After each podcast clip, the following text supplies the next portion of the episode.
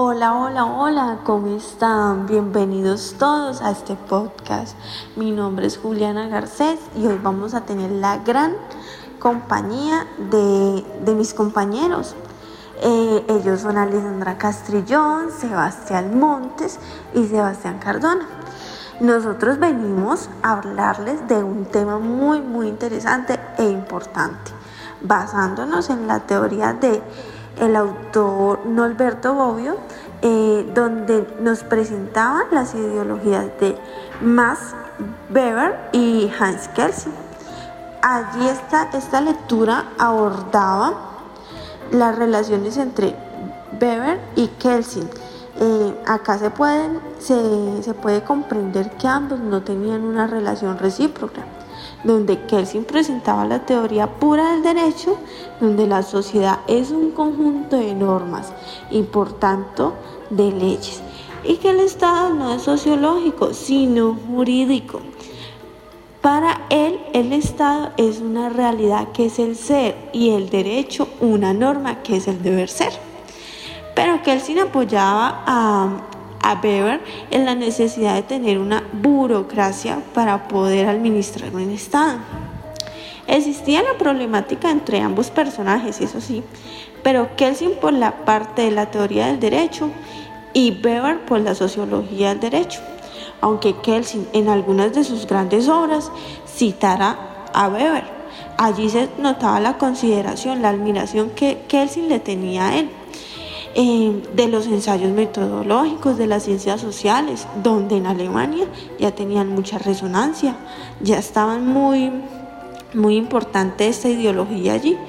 Kelsin, después Kelsin publicaría una obra de modo metodológico, ya que deseaba separar los conceptos jurídicos de los elementos sociológicos y psicológicos. Como lo oyen, ahí lo van viendo. Kelsin mostraba tener deuda con las tesis metodológicas de, este señor Weber, donde pondría dichas afirmaciones en su propia teoría. Cuando aparece Economía y Sociedad, que contiene la sociología del derecho de Weber, Kelsin le pone un análisis profundo y crítico en un artículo, imagínense y dado este análisis es fundamental para el conocimiento y comprensión de Kelsen y Weber respecto del problema de la sociología del derecho y su contraposición en la teoría del derecho. Y dicho artículo es fundamental para Kelsen. No se puede olvidar que en los mismos tiempos donde Kelsen publicaba problemas principales y Weber escribía su su, obra Sociología del Derecho, el problema estaba naturalmente por las relaciones con la jurisprudencia. La capacidad, eso sí que tenía este señor Kelsin para entrar en discusión con ciertas doctrinas, eran magníficas, siempre teniendo en la mira las teorías del derecho socialista y comunista. Acá eh, veíamos que que Weber muy pocas veces citaba a los autores de su inspiración. No se sabe por qué, de pronto era muy privado. Eh, Weber y Kelsen se encontraron en la misma parte. Estos sociólogos tendían a reducir la jurisprudencia a la disciplina sociológica, a no reconocer la distinción entre validez ideal y validez real. Estas tesis eh, Weber la consideró siempre y Kelsen junto con él o tras de él, dándose así una fuente de confusión. Weber y Kelsen siempre fueron fieles a la ideal de la ciencia valorativa, afrontando el problema de la relación entre sociedad y derecho, o mejor dicho, entre sociología y jurisprudencia. La relación causa-efecto y la relación medios-fines son lo mismo, solo que están vistos desde diferentes perspectivas. Según Wundt, los dos principios no se excluyen, pero para Kelsen la distinción entre los dos tipos de ciencia no pasan por separado lo casual y lo teológico, sino que pasa entre estos. Cuando se distingue entre derecho forma y economía contenido, Weber critica a Stamler por no haber distinguido entre validez empírica y validez normativa y también por no darse cuenta que el obrar social no se guía por el ordenamiento. Se podría pensar que Kelsen es más cercano a Stamler que a Weber respecto al derecho como forma. Una cosa es decir que el derecho es una forma de la sociedad y otra muy diferente es afirmarlo como lo hace Kelsen, que presenta el derecho como no ir más allá de un tratamiento puramente formal de las normas jurídicas, dejando entender que se puede dar un tratamiento no formal al derecho. Esto es justamente la sociología jurídica. Algunos grandes sociólogos como Durkheim hablan de la importancia de las estructuras jurídicas de la sociedad y por otro lado juristas como Hauriou hablan de la importancia del estudio de la sociología para comprender el fenómeno jurídico.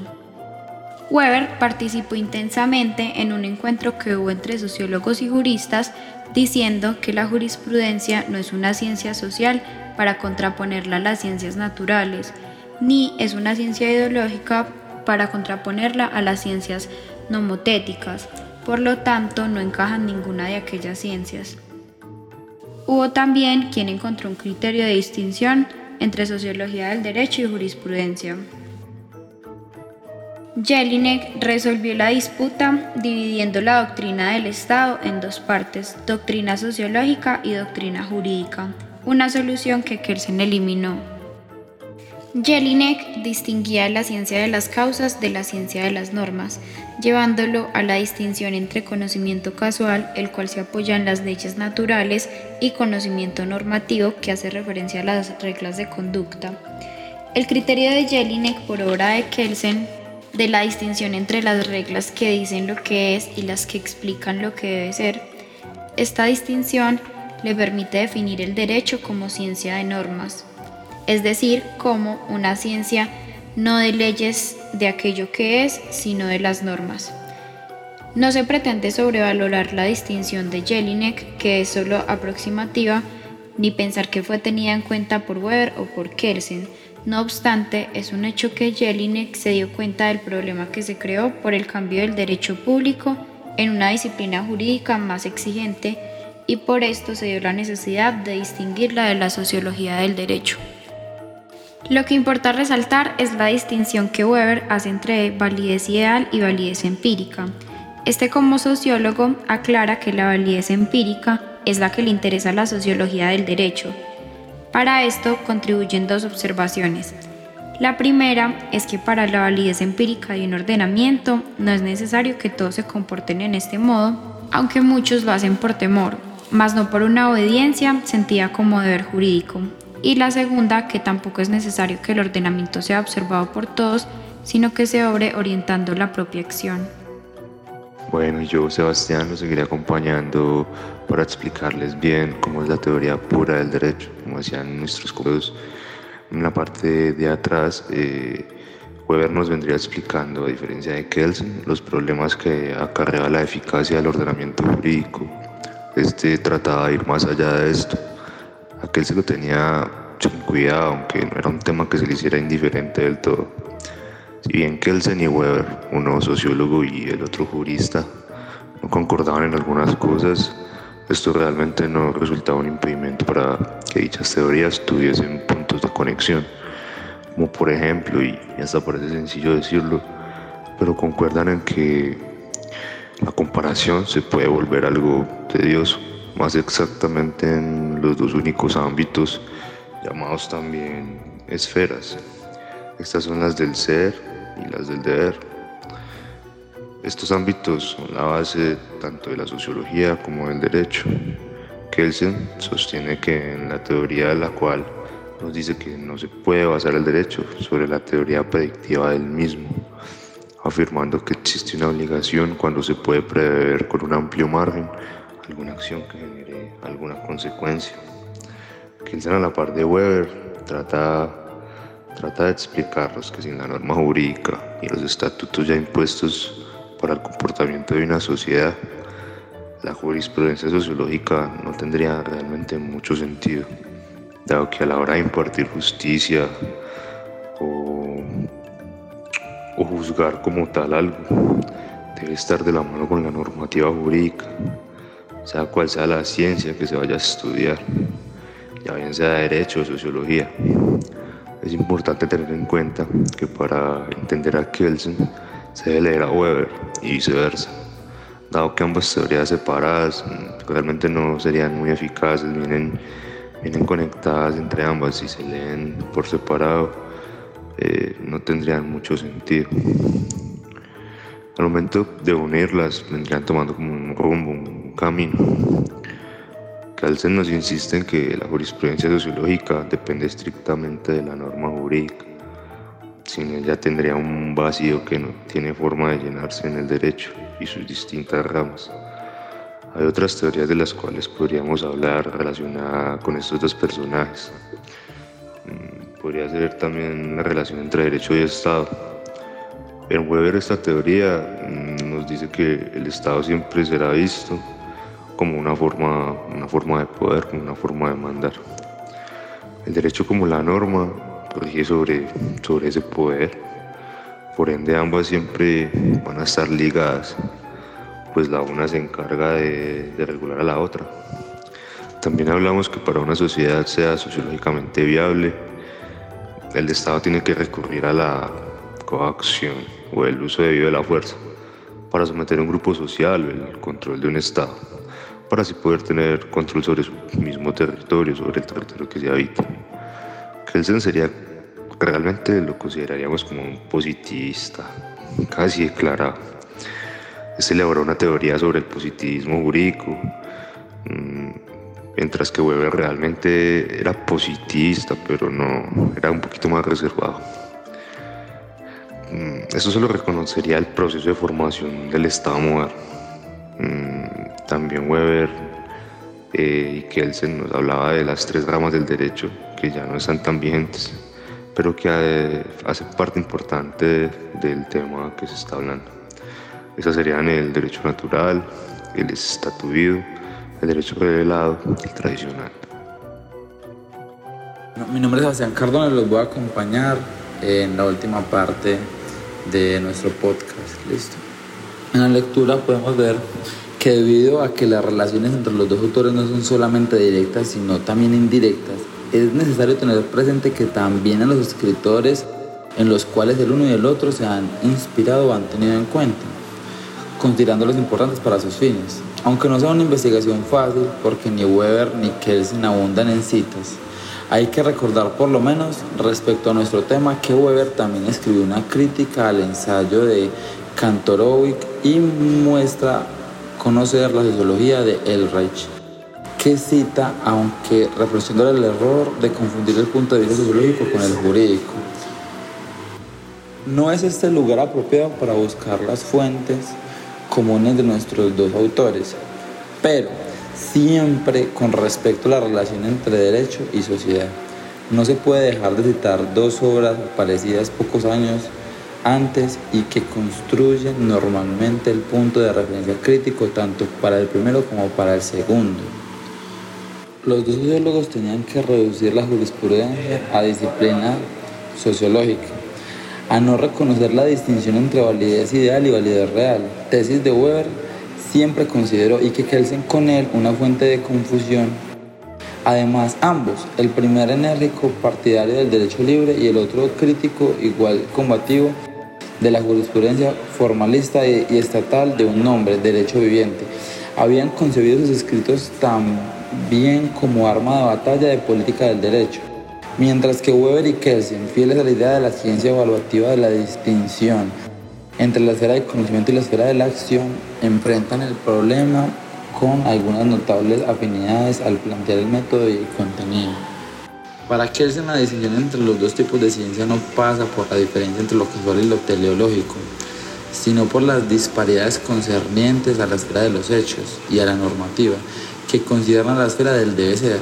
En cuanto a la segunda tesis, la distinción entre derecho forma y economía contenido, Weber critica a Abstander no solo por haber, no haber diferenciado la validez empírica de la validez normativa, sino también por no haber dado cuenta de que la acción social no se orienta solo como base de ordenamientos y por tanto, aunque se admita que se puede definir un ordenamiento como forma del actual y social, que Weber no admite, Cito, el reglamento normativo es un componente importante, pero únicamente una componente casual del actuar según consenso. No es como quisiera Stamler su forma universal. Con eso se podría pensar que Kelsen, promotor de una teoría formal del derecho y considerado más allá del bien y del mal, un formalista, se encuentra más cercano a Stamler que Weber con respecto a la concepción del derecho como forma. En los años inmediatamente anteriores a la obra sociológica jurídica de Weber y a los primeros escritos de Kelsen, había tenido un lugar un encuentro fructífero entre sociólogos y juristas, más que el nacimiento de la sociología del derecho como disciplina autónoma, que asiste por un lado y al reconocimiento de algunos grandes sociólogos como Durkheim, hacen la importancia de la estructura jurídica de las sociedades, por el otro al reconocimiento que algunos grandes juristas como Hariu hacen de la importancia del estudio de la sociología para comprender el fenómeno jurídico. En el mismo momento en que se dispone a componer una sociología del derecho, Weber también se preocupa del actio finium regundorum, entre otro punto de vista sociológico y punto de vista jurídico. El tema se abordó a principios del capítulo 1 y el capítulo 2 de Winstraff, Economía y Sociedad. De estas palabras, cuando se habla de derecho, ordenamiento jurídico, norma jurídica, es necesario un rigor particular para diferenciar el punto de vista jurídico del sociólogo. En nuestro interés de poner el relieve del análisis webinario sobre la validez empírica, porque construye el punto de encuentro y de choque de Kelsen, el punto de encuentro porque en la General Theory of Laws and State, Teoría General del Derecho y del Estado, en un capítulo en gran medida nuevo con respecto a doctrina pura del derecho, enfrentando el problema de la relación entre jurisprudencia sociológica, Kelsen afirma que la tentativa hasta ahora más lograda para definir el objeto de la sociología del derecho es aquella hecha por Max Weber. El punto de choque, porque el problema que interesa a Kelsen como sostenedor de la teoría pura del derecho o es la validez empírica, sino la validez ideal o pura simplemente la validez. En otras palabras, que el Estado es un ordenamiento jurídico significa que todos los actos atribuibles al Estado son actos jurídicos. En cuanto a actos de producción o de ejecución de normas jurídicas, entendiendo el derecho como ordenamiento coactivo y entendía las normas jurídicas como las normas pertenecientes a este tipo de ordenamiento. Hans Kelsen nació en Praga el 11 de octubre de 1881 y murió en California el 19 de abril de 1973. Fue un jurista y filósofo austriaco, considerado el jurista más influyente del siglo XX. Estudió Derecho en la Universidad de Viena en 1911 y allí mismo completó su habilitación en Derecho Constitucional y Filosofía del Derecho. Kelsen tiene una visión positivista o positivista que llamó teoría pura del derecho, un análisis del derecho como un fenómeno autónomo de consideraciones ideológicas o morales, del cual excluyó cualquier idea de derecho natural. Consideraba la moral como parte de la justicia, pero no exclusivamente, sino como un elemento interconectado con la justicia, que es uno de los fines del derecho. Así, en su teoría pura del derecho dijo, en tanto la justicia es una exigencia de la moral, la relación entre moral y derecho queda comprendida en la relación entre justicia y derecho. Norberto Bobbio nació en Turín, Italia, el 18 de octubre de 1909 y murió el 9 de enero de 2004 un jurista, filósofo y politólogo italiano. Tras graduarse en Derecho y Filosofía en la Universidad de su ciudad natal, fue profesor de Filosofía del Derecho en la Universidad de Camerino desde 1935 hasta 1938. Bobbio ha sido llamado un socialista liberal en la tradición de Piero Goetti y Carlos Rosselli. Participó desde 1942 en el movimiento liberal socialista en 1943, Boyo ingresó a la resistencia antifascista, integrándose en el movimiento de inspiración socialdemócrata, debido a lo cual en diciembre del mismo fue encarcelado.